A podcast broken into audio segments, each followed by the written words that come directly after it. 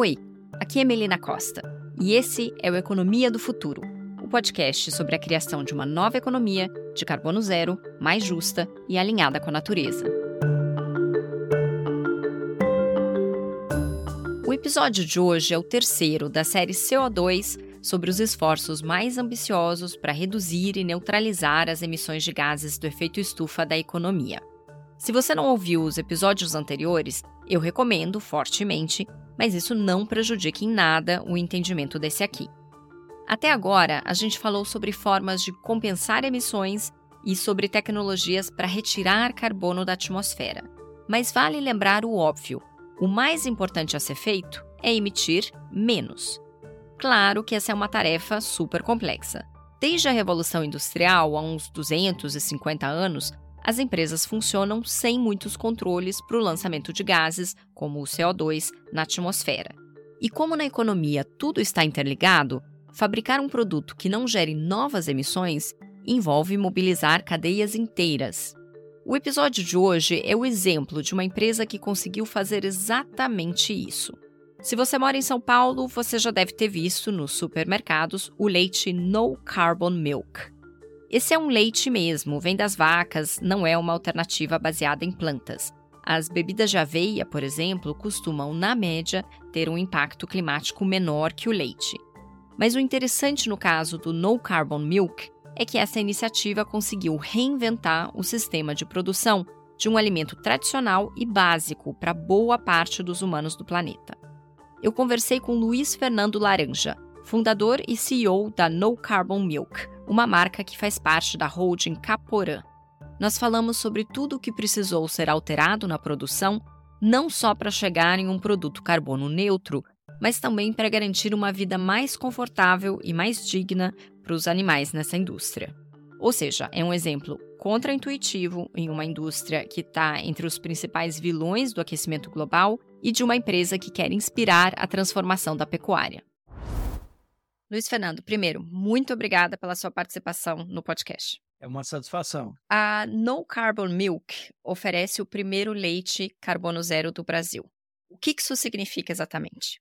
A No Carbon Milk é o expoente mais avançado de um conjunto de negócios que nós começamos a desenvolver há cerca de cinco anos atrás, através de uma holding de investimentos que se propõe a desenvolver modelos inovadores de produção de proteínas animais.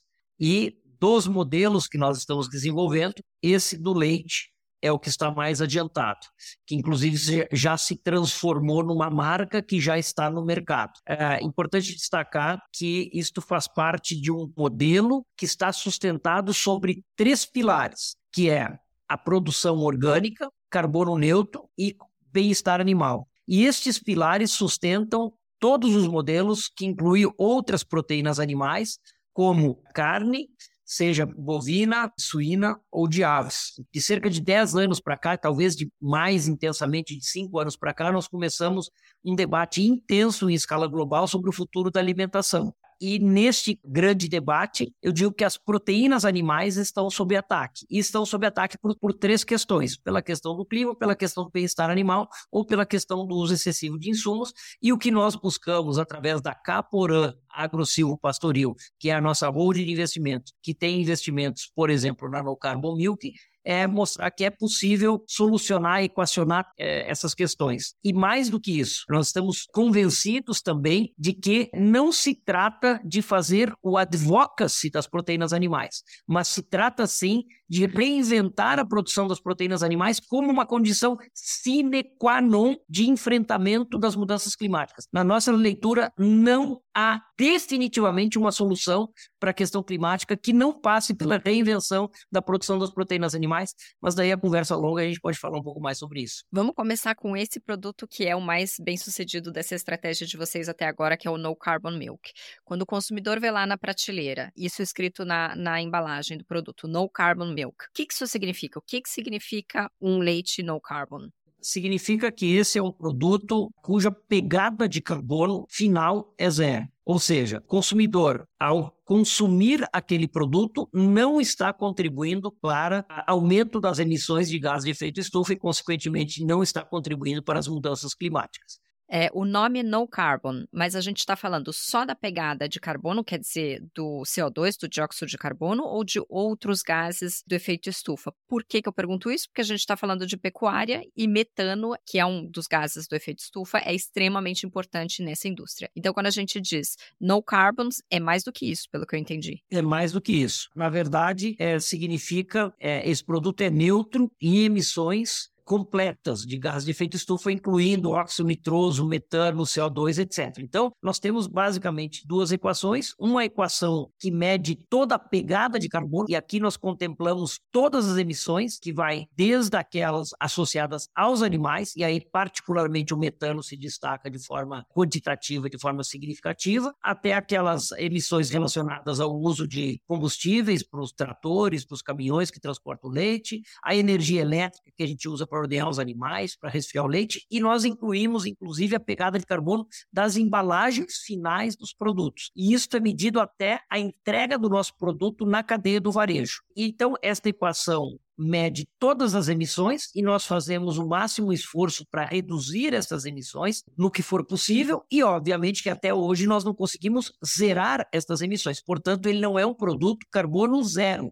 Ele é um produto carbono neutro, porque nós temos a segunda equação, que é a equação do sequestro. Então, a partir do momento que nós definimos qual a pegada de carbono, nós é, definimos quanto, quantas árvores nós precisamos plantar para fazer o sequestro desta quantidade de carbono, de maneira que a conta seja zero no final. Uma questão importante é que nós buscamos reduzir ao máximo essas emissões. Nós poderíamos ter um leite carbono neutro sem fazer esforço de redução de emissões. Nós poderíamos fazer um esforço no, na, na compensação. E nós achamos que isso não é o correto que nós temos que fazer o máximo esforço na redução da pegada de carbono e o mínimo na compensação da neutralização. E aí, por conta disso, nós fazemos coisas, por exemplo, como usar aditivo na ração da, dos animais. Então, nós somos a primeira fazenda de leite do Brasil a usar, por exemplo, um aditivo alimentar para as vacas que reduz em 30% a 40% as emissões de metano.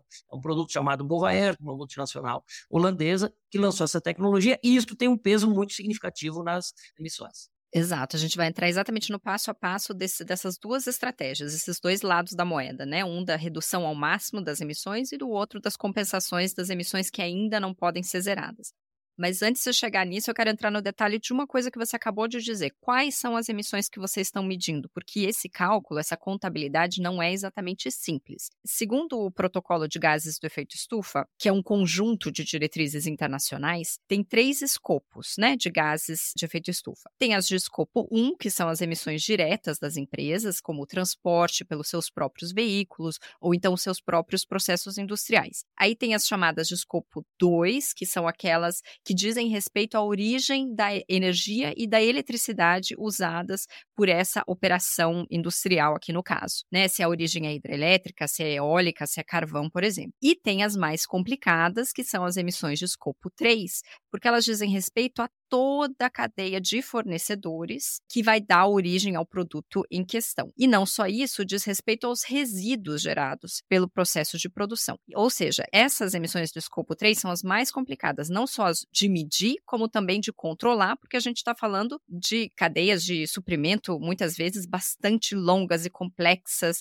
e geograficamente espalhadas e tudo. É, é, o, é o grande pedra no sapato hoje das grandes empresas, organizações que querem medir sua pegada de carbono. Por que, que eu expliquei tudo isso, Luiz Fernando? Para saber, quando você diz que o leite da No Carbon Milk é zero líquido, você está se referindo aos três escopos, aos dois primeiros, a que, que isso se refere? Aos três escopos. Nós incluímos escopo 3 na contabilidade. E no nosso caso, a situação é menos complexa, que nós somos uma empresa verticalizada do início da produção primária até a comercialização, até colocar esse produto na gôndola. Então, isso faz com que a pegada de escopo 3 não seja tão dramática como, por exemplo, uma empresa frigorífica, em que compra bois dos produtores, dos fazendeiros. Aí o escopo 3 pesa de uma forma significativa. Então, vamos entrar agora no processo de redução das emissões, né? Como exatamente que vocês conseguiram reduzir as emissões de gases do efeito estufa ao longo da cadeia de produção de vocês? Em primeiríssimo lugar, o que pesa muito na definição da pegada de carbono do leite é produtividade, ou seja, quantos litros de leite a vaca produz por dia, porque tem um efeito de diluição. Isso significa que a pegada de carbono de uma vaca que produz 20 litros é significativamente menor do que uma que produz 2 litros. Então, assim, a média brasileira, a produção deve estar em torno de 6, 7 litros por vaca dia. A nossa média de produção está na faixa de 17, 18 litros por vaca. Então, isto já faz com que a diluição seja um elemento significativo. E nós buscamos, dentro das limitações que nós ainda temos da produção orgânica, continuar aumentando a média de produção. O que eu quero dizer? Ao optar por um sistema orgânico, nós não podemos utilizar alguns instrumentos de aumento de média de produção, como, por exemplo, hormônios. Estamos com uma meta agora de chegar numa média de 20 litros por vaca dia. Então, esse é um aspecto importante. Depois disso, nós temos a questão da alimentação dos animais, que está relacionada diretamente com a emissão de metano. Você tem uma ideia das emissões totais que nós temos de cabo a rabo, desde a produção primária até a embalagem final e o produto colocado na gôndola, o metano representa 60% de tudo. Então, nós começamos a utilizar um aditivo, que eu mencionei, o Bovaer, que reduz de 30% a 40% as emissões de metano. Fora isso, nós trabalhamos em cima da questão dos dejetos dos animais, que aí está relacionado tanto com metano quanto, quanto com óxido nitroso. Então, nós adotamos um sistema de alojamento de vacas chamado Compost Barn, barracão de compostagem. Esses animais ficam grande parte do dia num lugar coberto, onde tem uma cama constituída de serragem, de pó de serra. Esta cama é aerada duas vezes por dia, de maneira que as fezes e a urina dos animais são incorporadas nesse material orgânico, faz a compostagem aeróbica do processo e, ao final, a gente joga esse composto, depois de um certo tempo, nas nossas próprias lavouras. Agora, nós estamos com dois projetos que seria usar a parte dos dejetos que não entra na cama do compost, ou seja, que fica nos corredores de alimentação e na sala de ordenha dos animais, para transformar isso em biogás, através de um sistema de biodigestor. E a partir da produção do biogás, nós podemos produzir energia elétrica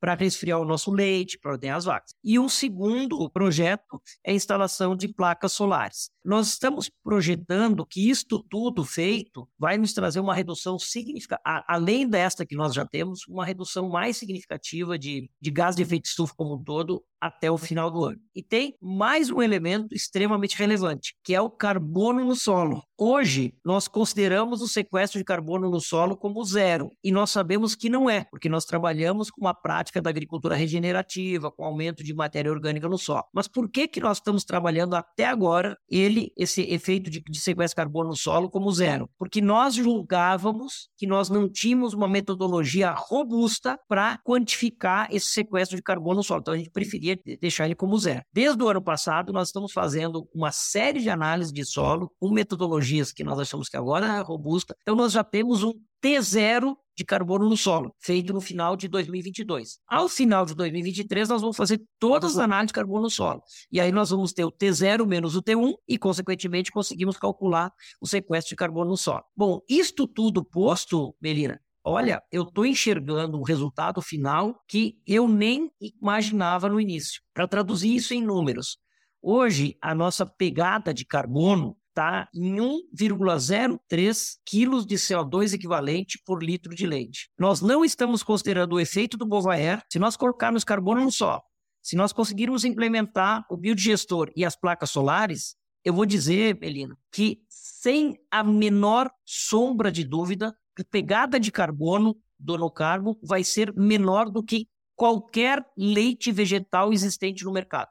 E mais uma vez, eu não estou fazendo aqui o advocacy do leite de vaca. Eu digo assim, nós somos agnósticos ou nós não temos uma preferência da dieta. A nossa preferência da dieta da nossa empresa é a dieta planetária. Eu adoro todas as tecnologias e inovações que vêm para equacionar essa questão do clima. Então, eu não tenho absolutamente nada contra as proteínas de laboratório. Fermentação, eu acho que é um negócio do futuro. Plant-based, eu acho que nós temos que explorar ao máximo. Mas o que eu quero dizer é que nós temos um desafio das proteínas animais e me parece que esse desafio é um desafio que está dando, apontando para resultados surpreendentes. É, eu quero entrar só um pouquinho mais na questão da produtividade. Por que, que a, as vacas de vocês produzem muito mais do que as outras? O que, que explica isso? Primeiro, alimentação adequada. Segundo, alojamento adequado para os animais. Então é isso. As vaquinhas nossas vivem na sombra e água fresca, literalmente. Tem uma cama macia, limpa, ventiladores, comida e água 24 horas por dia. Então,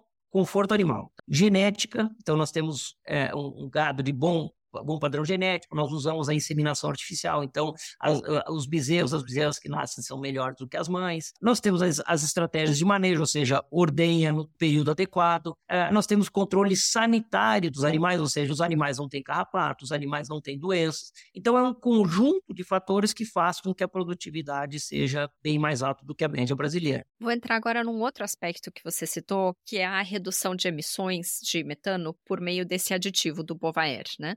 A gente está falando dessas emissões de, de metano, para quem não conhece, são, é o arroto do boi, né? Durante o processo digestivo, bastante metano que precisa ser eliminado, né? O que, que esse aditivo faz? O que, que esse aditivo é que permite que no processo digestivo animal se emita menos metano? Esse aditivo interfere em algumas enzimas que atuam dentro do rumen do animal. O rumen da vaca é o primeiro estômago. O animal ruminante, por definição, tem quatro estômagos. O primeiro, que é uma grande câmara de fermentação. Então, esse produto atua enzimaticamente, convertendo a, a rota do metano para o CO2. Considerando que o CO2 tem uma pegada em termos de, de efeito estufa muito menor do que o metano, ao transformar o metano em CO2, a gente reduz a pegada eh, de efeito estufa de forma significativa. Super interessante. Você citou da hum, agricultura regenerativa e do papel do solo na captura de carbono. Me explica melhor isso. Como é que o manejo do solo pode facilitar a captura de carbono e o que, que as vacas têm a ver com isso? Nós buscamos sempre aumentar o teor de matéria orgânica no solo. Então, nós usamos algumas práticas, como, por exemplo, o fertilizante usado por nós é basicamente o esterco produzido pelos próprios animais da fazenda e esterco de galinha poedeira que nós compramos de fora da fazenda. Então, ao invés de nós colocarmos, por exemplo, ureia que é um produto sintético, que dá, é uma fonte de nitrogênio para o capim, nós usamos uh, o esterco de frango, que traz junto matéria orgânica para o solo. Nós buscamos fazer adubação verde sempre que é possível, ou seja, plantar uma leguminosa e depois incorporar essa leguminosa no solo, sendo que as leguminosas fixam nitrogênio também. Nós usamos mix de, de espécies forrageiras, então nós temos mistura de, de, leguminosas com gramíneas. Nós usamos vários insumos biológicos que promovem o aumento na vida no solo, e eu acho que essa é uma nova fronteira da agricultura. E aí todo esse metabolismo proporcionado por esses micro-organismos, sejam fungos, bactérias, etc., no solo, permitem eh, esse sequestro de nitrogênio, aumento de matéria orgânica. Entendi, porque com esses micro-organismos, com as bactérias, os fungos e essa, e essa vegetação que se permite que cresça nessa no solo, é essa vegetação que vai capturar não só carbono, mas outros gases do efeito estufa, como óxido nitroso da atmosfera, né? Exato, exato. E, inclusive, nós temos uma outra prática, uma decisão que nós tomamos que vai ser muito interessante. Nós decidimos abolir as culturas anuais, ou seja, uma parte do que a gente produzia para os animais comerem era milho e sorgo, que é uma, uma lavoura anual, ou seja, todo ano a gente tinha que plantar e, consequentemente, a gente tinha que mexer no solo todo ano, revolver o solo. Desde o ano passado nós tomamos uma decisão e este foi o último ano que nós plantamos sorgo e milho. Hoje já tem 60, 70% da área nossa é capim perene, então nós não, não mexemos mais no solo e até o final do ano nós teremos 100% das culturas culturas que servem de, de alimento volumoso para os animais comerem, de culturas perenes e não mais lavouras anuais. Ah, isso permite que essa vegetação fixe de fato o carbono na, no solo. Essa é a diferença, porque quando você fica remexendo a terra o tempo todo, destrói com essa vegetação. Exato. E aí você faz com que parte do carbono acumulado no solo seja liberado é, cada vez que você remexe no solo. Ah, entendi. É uma bomba de carbono, né? Toda vez que remexe, libera tudo aquilo que estava capturado ali. Exato, né? exato. Bom, Agora eu entendi essa primeira parte, que é reduzir ao máximo possível as emissões. Vamos agora para a segunda parte. Então, aquelas emissões que ainda não são possíveis é, de se eliminar, e eu queria que você me falasse qual a porcentagem, para essas emissões, é, a solução é fazer o chamado offsetting, né, que fazer a compensação por meio de alguma atividade em algum lugar do mundo que capture carbono. No caso do Brasil, a gente fala muito do, do ou de manter floresta de pé ou de é, plantar árvores que absorvam esse, é, esses gases da atmosfera. Qual que é o cuidado que vocês têm? Qual é o tipo de projetos que vocês elegem para fazer essa captura, esse offsetting? Nós fazemos o, offset somente com florestas plantadas dentro da própria fazenda. E esse é um diferencial bem significativo. Inclusive, nós temos assim uma visão parcialmente crítica do offset, dependendo da onde vem essa fonte de compensação. Eu vou, vou, dar um exemplo. Existem poucos leites carbono neutro no mundo. Ah, existe um caso muito interessante nos Estados Unidos, um produto chamado Neutron. Tem, existe um leite na Austrália, acho que chama Simply. Ah, os dois são carbono neutro. O Neutron usa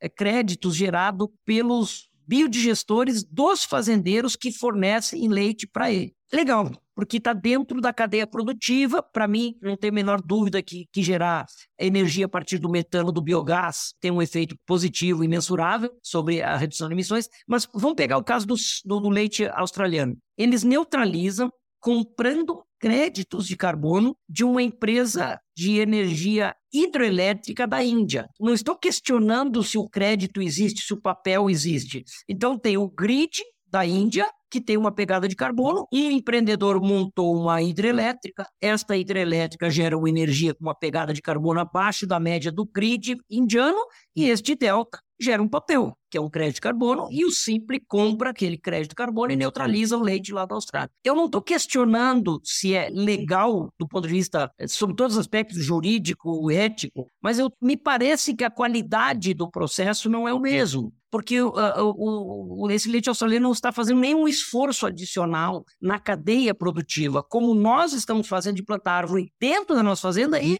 no limite que o Neutron está fazendo, comprando crédito de carbono do resíduo das vacas dos seus fornecedores. Então, é um pouco sutil, mas essa questão que você levantou para nós ela é muito relevante, assim, porque tem uma questão não só de ser neutro, mas qual neutro? E como neutro. Eu acho que não é nem sutil, não, viu, Luiz Fernando? Porque é uma grande questão, né? Esse mercado voluntário, que a gente está falando desse mercado voluntário de créditos de carbono está sob muito escrutínio, exatamente por conta disso. Onde é que estão esses projetos? Quem mede? Como mede? Né? Acho que a gente já teve casos agora recentes em que foi exposto que a qualidade ou a quantidade de captura de carbono não é aquela prometida. Então, eu acho que tem muito, tem que tomar muito cuidado de onde vêm esses créditos, né? Luiz Fernando, vamos falar agora sobre o impacto da operação de vocês, que vai muito além do impacto climático. Você já citou que o No Carbon Milk é orgânico e que atenta para o bem-estar animal. Eu queria focar agora nesse, nessa última questão do bem-estar animal. O que, que é diferente na, na forma como a, a, No Carbon Milk trata seus animais e quão difícil é encontrar outras fazendas que possam se tornar fornecedores da No Carbon no futuro que obedecem a essas mesmas regras de, de bem-estar animal? O caso do bem-estar animal é um conjunto enorme de, de elementos, começando com o bem-estar geral dos animais, vamos dizer assim. Então, proporcionar um ambiente para esses animais que seja confortável, com acesso pleno à água, alimentação adequada, é o básico. Passando por o acesso, os locais por onde esses animais transitam. Para você ter uma ideia, existe norma para qual o tamanho do degrau que a vaca pode subir. Assim, o quanto o piso pode ter um buraco que pode causar alguma lesão no pé da vaca. Chega nesse nível, nesse nível de detalhe os bezerros animais jovens, por exemplo, eles não podem ser criados individualizados. Então, na maioria das fazendas, cada bezerra tem a sua baia. No caso do bem-estar animal, não pode. Os animais têm que estar criados coletivamente. Não se pode utilizar nenhum tipo de promotor de crescimento para os animais, nem mesmo aqueles autorizados pela lei. Tem que se analisar toda a questão do conforto térmico. Então, por exemplo, as nossas vacas tomam banho, literalmente, duas vezes ou três vezes por dia, cada vez que elas vão no ordenho. Então, a gente tem um sistema de, de ventilador e aspersão. Então, a temperatura está alta, caso brasileiro, 300 dias no ano a temperatura está alta, alta para as vacas, né? Porque a vaca é um animal de clima frio. Então, é, é isso, é, é, atingir todos os quesitos que qualificam você para ter essa certificação. Exato, mas eu imagino que não deva ser fácil encontrar outros fornecedores ou encontrar futuros fornecedores que também é, obedeçam a esses critérios. Mas também é até uma questão cultural, assim, eles entendem exatamente por que, que isso é importante. Olha, Melina, é um negócio interessante. Quando você identifica um produtor que está sensível a tese do orgânico, por exemplo, de uma forma geral, este cara tem um mindset que está um pouquinho fora da curva. Ele tem mais um mindset do care, do cuidar. E é por isso que ele está querendo ser orgânico, porque ele está querendo cuidar mais da terra. E quando o cara está querendo cuidar mais da terra, ele está querendo cuidar mais dos animais, ele está querendo cuidar mais das pessoas, aí a roda começa a girar para frente. E, e, você levantou uma questão que eu, eu só vou dar um, um, passo atrás, você falou da questão cultural, né? E num primeiro momento, a gente tem uma, uma mudança cultural. Vou dar um exemplo. Você pega o camarada que trabalha em fazenda, funcionário que trabalha em fazenda, criou na fazenda, o pai dele era tirava leite, o avô tirava leite, tal, tal. Pega esse camarada que ele gosta dos animais. Mas a pergunta é, como é que esse cara conduz uma vaca do ponto A ponto B da fazenda? Ele pega uma varinha na mão e grita com a vaca, ô vaca, e no limite ele bate na bunda da vaca para a vaca andar para frente. Bom, isso não pode no, no bem-estar animal, não pode. Você tirar a varinha da mão do cidadão que está no dia a dia é uma coisa impressionante como é crítico, porque é uma coisa intrínseca dele andar com a varinha na mão. É uma mudança cultural. E sabe que tem umas, umas conversas muito interessantes, né? Porque aí a gente não pode gritar com as vacas. O cara na vaca não anda, o cara dá um grito com a vaca. Aí um dia eu cheguei para um funcionário e falei: companheiro, a gente não pode gritar com as vacas. Daí ele, ele falou assim: Luiz Fernando, eu não entendo isso porque eu grito com os meus filhos. Quando eles fazem uma coisa errada, eu grito com eles. E eu não posso gritar com a vaca. Daí eu falei, bom, você não deveria gritar com os teus filhos. E aí, com a vaca também não pode. Mas você percebe a, como é, é crítico? Luiz Fernando, e do ponto de vista de negócios, porque vocês produzem, no mínimo, dá para descrever como uma forma não tradicional, fora dos padrões. E tudo que a gente faz fora dos padrões, pelo menos no curto prazo, fica mais caro né? Independente disso no futuro mudar ou não, o fato é hoje que são, né, só para conseguir essas certificações e toda essa metodologia e todo esse trabalho, isso tudo tem um custo. Então, qual o custo hoje do produto de vocês em comparação com os concorrentes? E mais do que isso, é, a minha pergunta é: é escalável? Porque deve ter gente ouvindo a gente que deve estar tá falando, ah, tudo bem, mas ele tem uma fazenda. Então, numa fazenda dá para fazer, mas dá para fazer isso com a produção leiteira brasileira? Dá para escalar isso? Sem dúvida, como você colocou, o custo para se fazer alguma coisa não convencional é mais, é mais caro. A comparação é quase que uma covardia, que eu quero dizer. Assumir que, por exemplo, a produção orgânica, carbono neutra, e vamos pegar um orgânico, é mais cara do que a convencional, não, não há dúvida.